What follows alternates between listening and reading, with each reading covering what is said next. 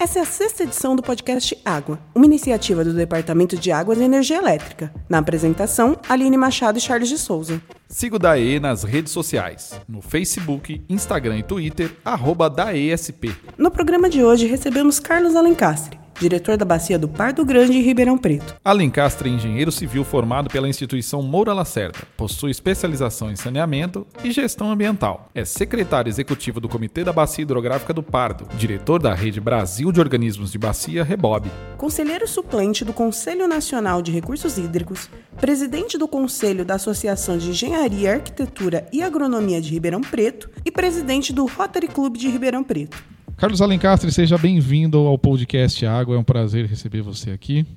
E a gente queria começar perguntando como se descobre um aquífero. Bom, é... obrigado pelo convite. Né? É... O aquífero, ele é... normalmente os mapas geológicos já mapearam esses aquíferos há muito tempo.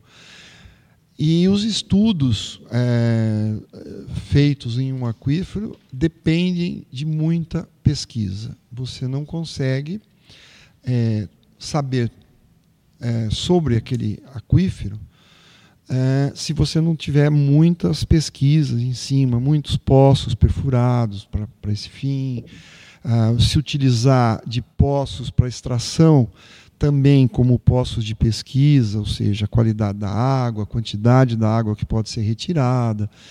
Enfim, uh, os aquíferos já estão, digamos, mapeados no mundo todo. Uh, pode ser que tenha algum ainda escondido, mas uh, em breve, com que, questões de, de, de, de, exploração, de agora todo um mapeamento aí por satélite, etc. e tal, dá para se ter ideia de onde eles estão, o tamanho e agora o conhecimento deles só com muita pesquisa.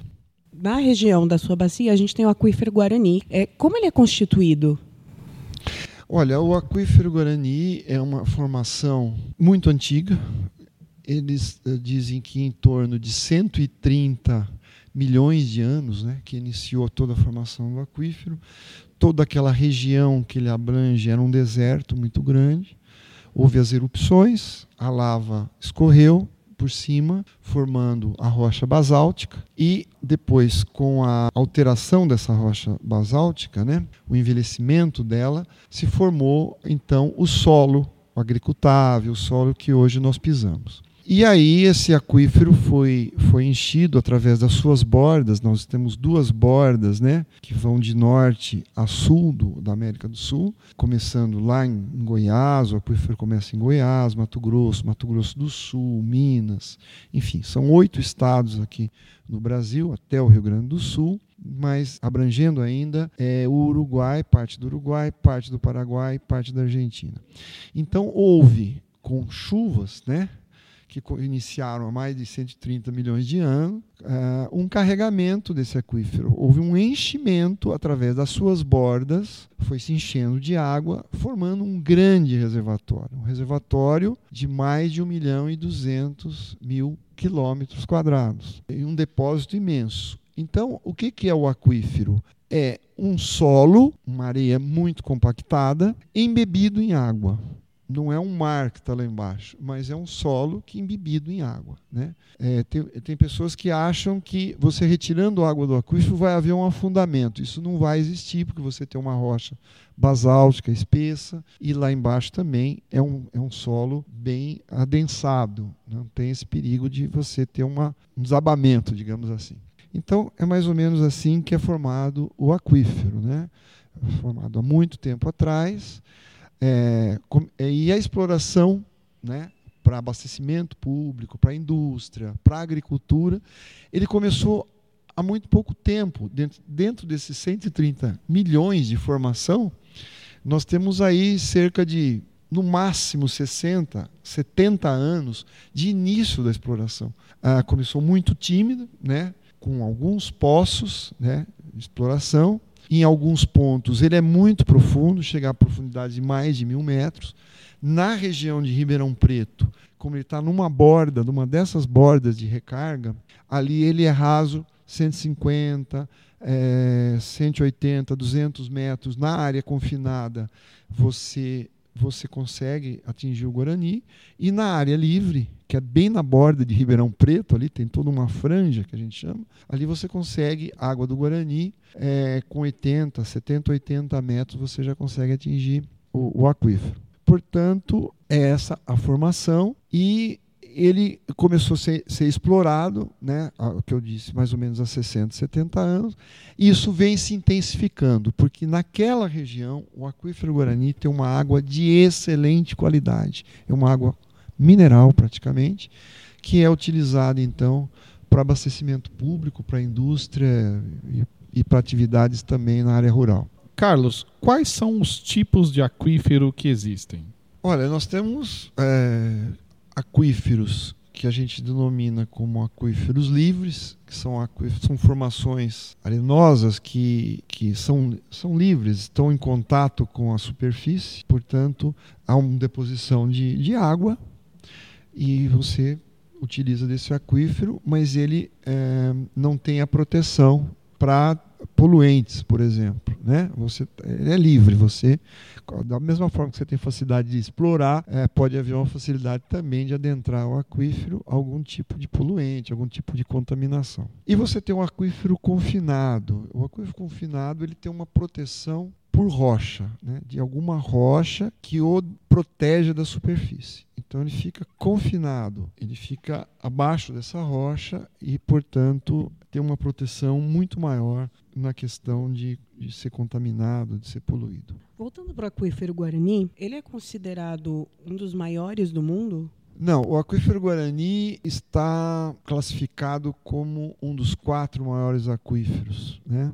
Existe um aquífero muito grande, o Nubiano, no norte da África, um outro aquífero muito grande também na Austrália. Nós temos aqui na América do Sul, dentro do Brasil, o Alter, Alter do Chão, que tem uma reserva que é considerada o dobro, né? As primeiras pesquisas mostram que é o dobro da reserva do aquífero Guarani. E o aquífero Guarani, que tem uma área muito maior de abrangência aqui na América do Sul, mas tem uma reserva grande, mas é, cerca de metade da, da reserva do alter do chão. Portanto, ele é considerado o, o quarto aquífero uh, maior do mundo.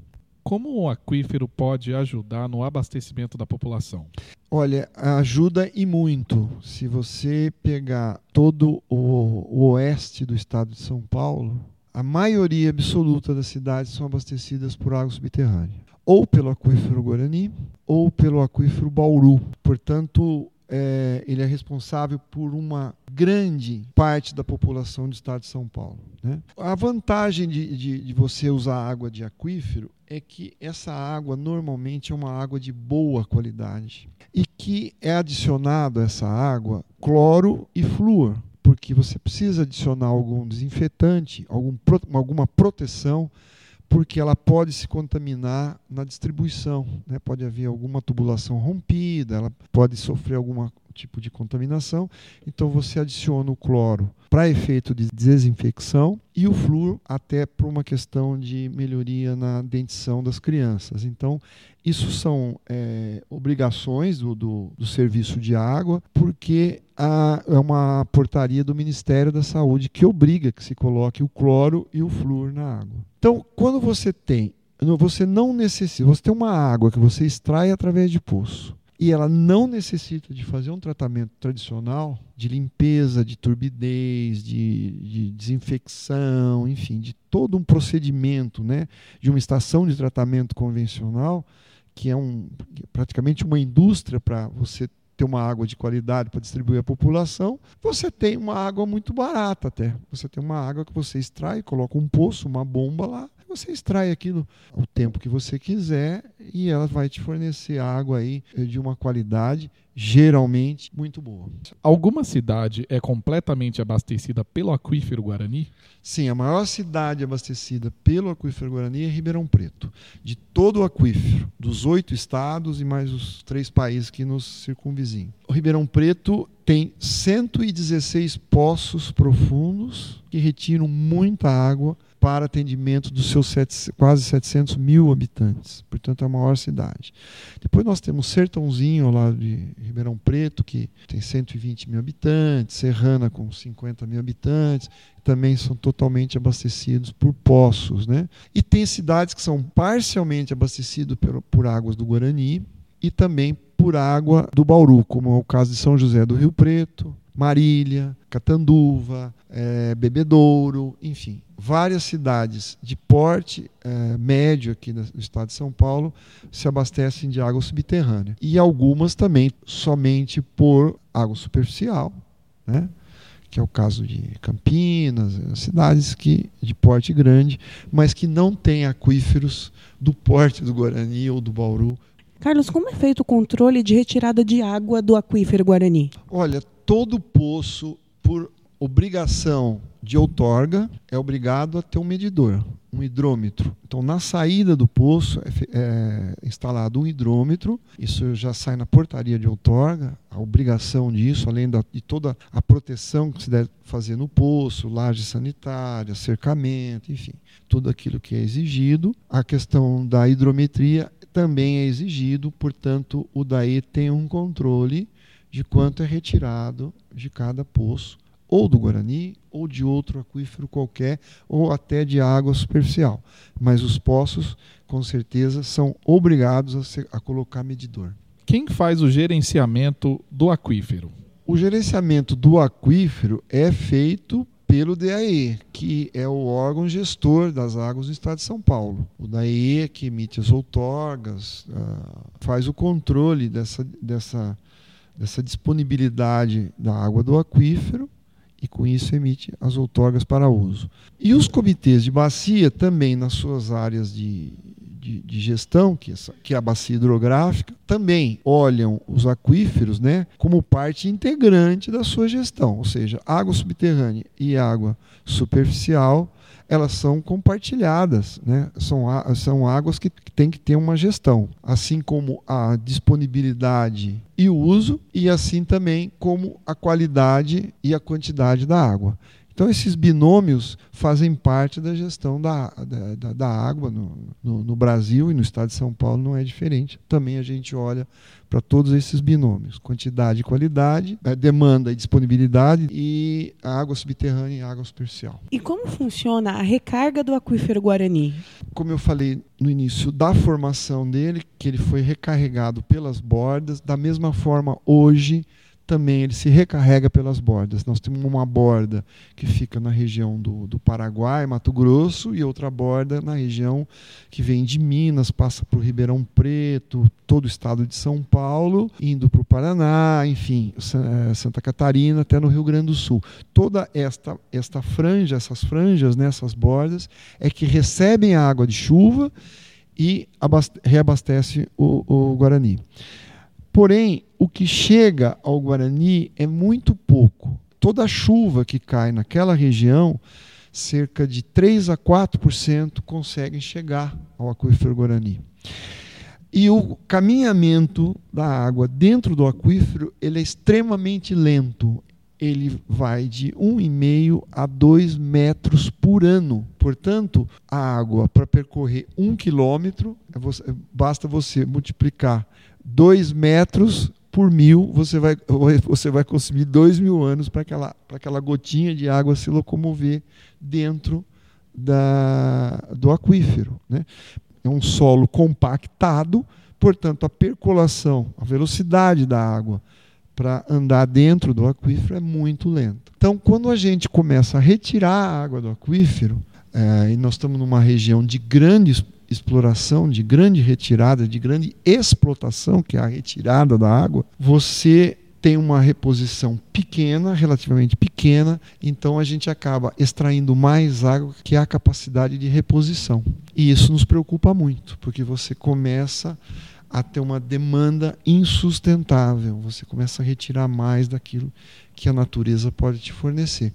Nós ficamos milhões de anos recarregando o aquífero, né? É, conseguindo armazenar toda essa água e estamos retirando uma velocidade muito grande agora. Então isso é uma é um dos problemas que a gente tem que fazer uma gestão muito rigorosa e nós já temos. Como a população pode contribuir para a preservação do aquífero? A população economizando água, não tendo um uso exacerbado, a população gasta muita água, isso de um lado. Do outro lado, as empresas de saneamento, as empresas que fazem a distribuição de água, diminuir as suas perdas. Nós temos perdas altíssimas. Retira-se a água do Guarani e se perde em rede. A água não chega a ser utilizada pela população. Nós temos perdas é, assumidas em Ribeirão Preto de 60%. Se você tira 100 litros de água do aquífero, perde-se no caminho 60 litros. E essa água não volta para o aquífero. Como ele tem uma laje de rocha que o protege, essa água também não volta, porque essa laje não vai deixar penetrar a água que se perdeu. Então essa água vai para o rio, ela entra no lençol freático e vai alimentar o rio. Então é água que você retira, na boca do poço coloca flúor e cloro e perde 60% disso no seu caminho. E não é só Ribeirão Preto, várias cidades. Né? Portanto, diminuir perdas no sistema ajuda muito a você diminuir esse rebaixamento que o aquífero já vem, vem sofrendo na região de Ribeirão Preto. Então, muito obrigado, Carlos, por ter concedido para a gente essa entrevista. Eu agradeço o convite que vocês me fizeram, gostei muito de participar. E aqueles que se interessarem por questões de sustentabilidade, pode nos ouvir é, na CBN Ribeirão ou no podcast da CBN Ribeirão, é, às terça-feiras. Nós fazemos o programa Sustentabilidade. Agradeço aí a todos os ouvintes. Então vamos ficando por aqui. Essa foi a sexta edição do podcast Água, que contou com a apresentação de Aline Machado e Charles de Souza, edição de Charles de Souza, sobre direção de comunicação de Gregory Martins. Departamento de Águas e Energia Elétrica, Governo do Estado de São Paulo. Até o próximo programa.